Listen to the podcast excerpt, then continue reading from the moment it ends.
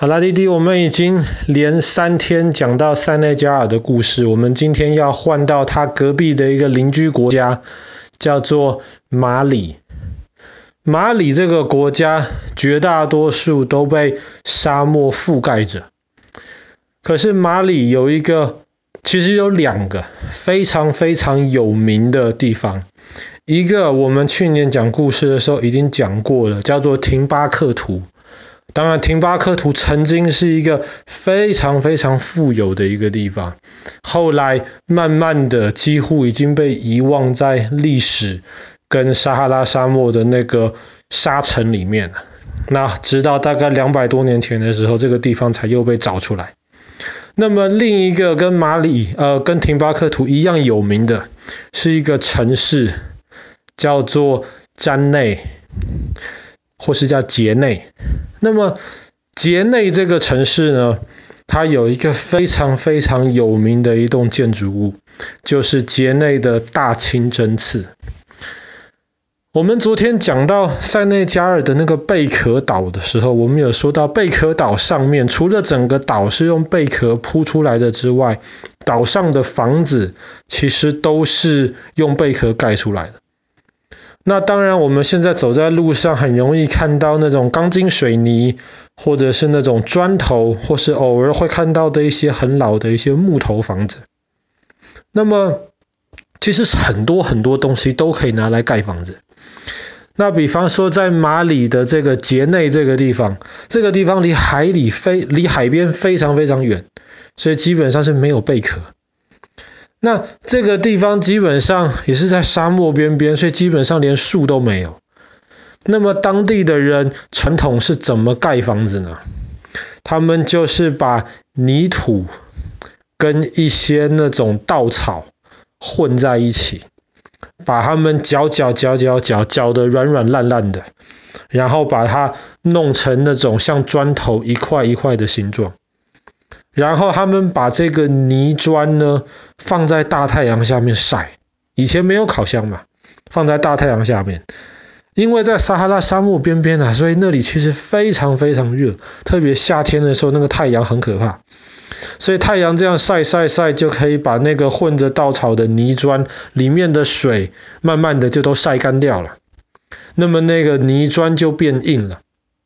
所以在马里，特别是在杰内这个地方，当地人呢，他们传统就是用这样子的泥砖盖房子。他们不只是盖一般的小房子而已，他们后来就盖了一座很大很大的清真寺。那么，对于回教徒而言，一个城市里面的清真寺，就有一点像是一个嗯。佛教徒的国家市中心会有一个庙，或是一个基督教的国家市中心有一个教堂。清真寺在回教国家是一个非常非常重要的一个建筑物。那么整个小社区，他们一切的生活基本上都是围绕着清真寺在转。所以当时在杰内这个地方呢，他们就用这样子传统的方法盖了一个清真寺。其实这个清真寺大概在八九百年前就开始盖，然后因为它不是那种像欧洲很多那种大石头的那种那建筑物，那种要盖很久，石雕的建筑物要盖很久，这个基本上是泥土泥砖盖的建筑物，这个盖的盖的其实很快，但是泥砖的建筑物呢也很容易，你没有好好去维修的话，它可能就坏掉了。所以大概到十八世纪的时候，大概到三三百多年前的时候，后来的人发现，哎，曾经听说在杰纳这边有一个大清真寺，可是后来的欧洲探险家过去的时候，发现，哎，什么都看不到了。这个大清真寺基本上只剩下一些遗迹，完完全全的太久没有人去修理，就整个都毁掉了。可是，对于当地人而言，他们还是希望能够生活的中心能够围绕一个嗯清真寺。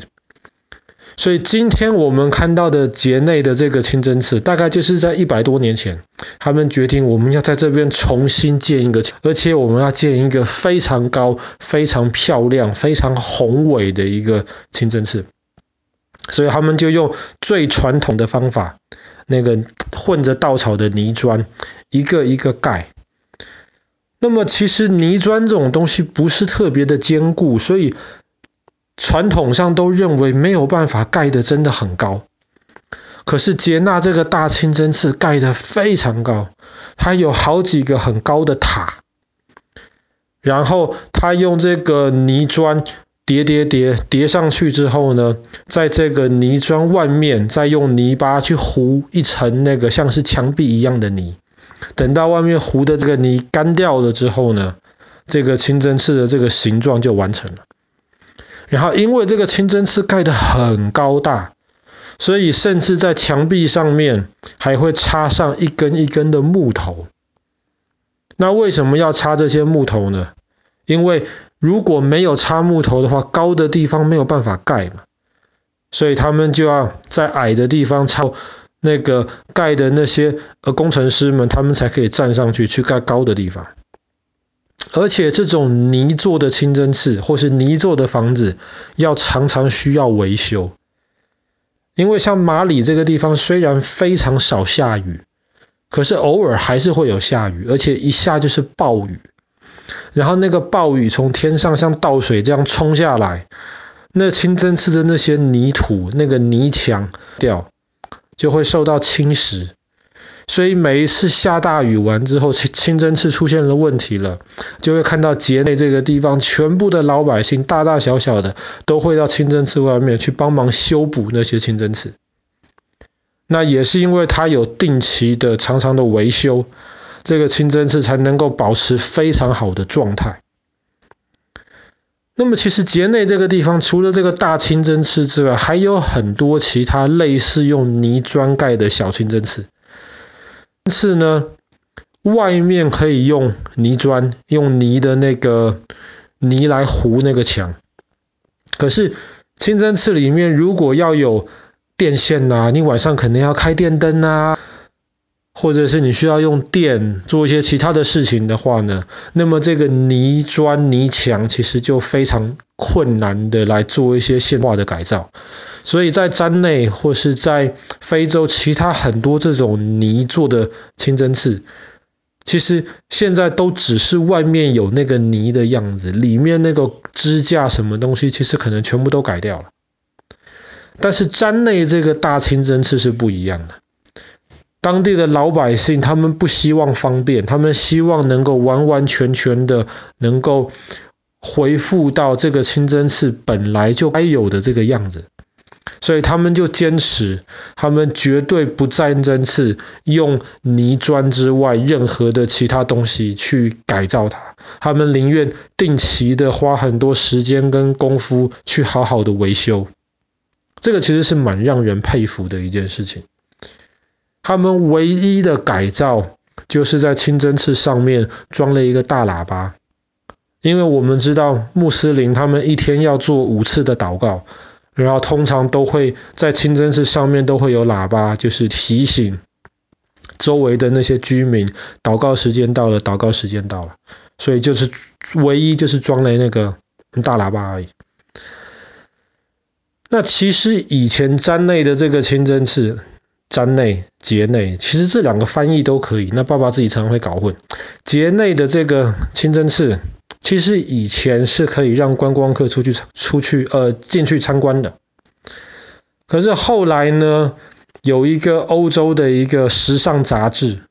他就在清真寺外面拍了一些照片，